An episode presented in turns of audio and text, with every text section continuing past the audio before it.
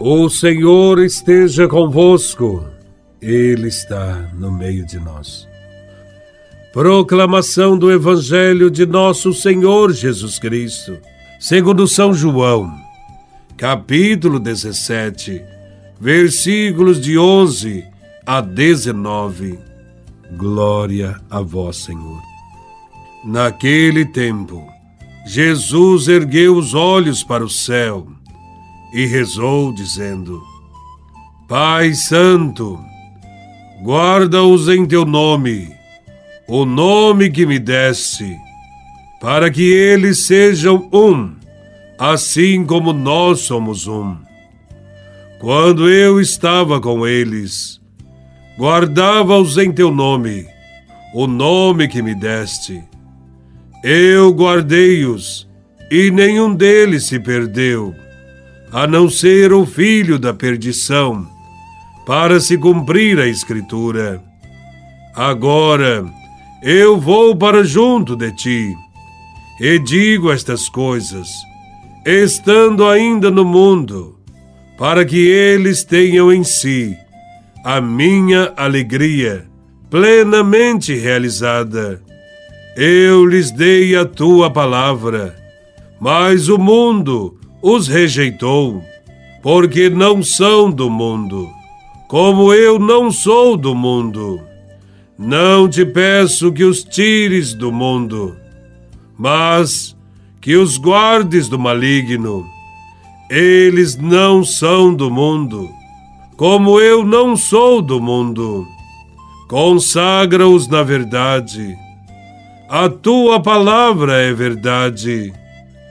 Como tu me enviaste ao mundo, assim também eu os enviei ao mundo. Eu me consagro por eles, a fim de que eles também sejam consagrados na verdade. Palavra da salvação. Glória a vós, Senhor.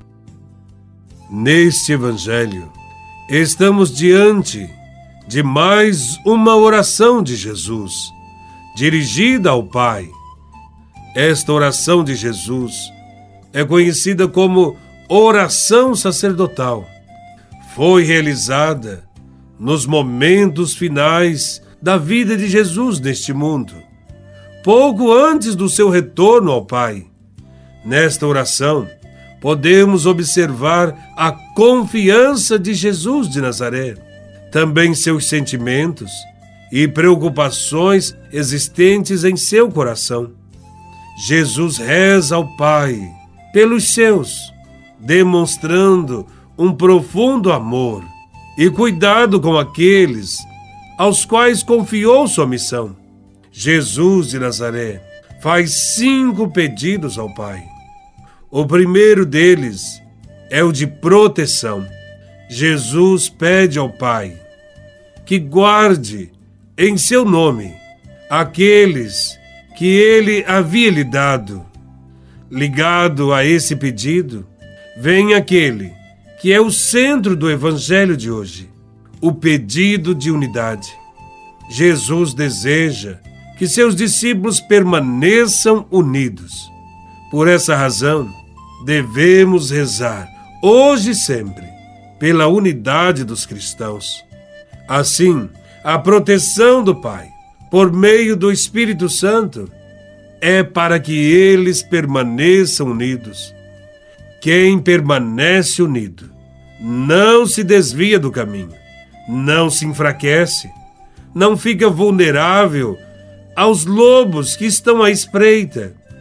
Cristãos desunidos são cristãos enfraquecidos e cristãos enfraquecidos não levam adiante o projeto de Jesus. O terceiro pedido é consequência do segundo: que tenham alegria. Fomos criados para vivermos bem, para vivermos alegres. E essa alegria só será verdadeira se for uma alegria que resulta da união com Cristo e com os irmãos. Ter a alegria de Cristo em nós é ter convicção de que Cristo é o caminho, a verdade e a vida. O quarto pedido da oração sacerdotal feita por Jesus remete ao primeiro. Jesus pede proteção. Cristo sabia dos perigos que seriam encontrados nos campos de missão e por isso pede ao Pai que proteja os seus discípulos do maligno. Lembramos isso também no final da oração do Pai Nosso.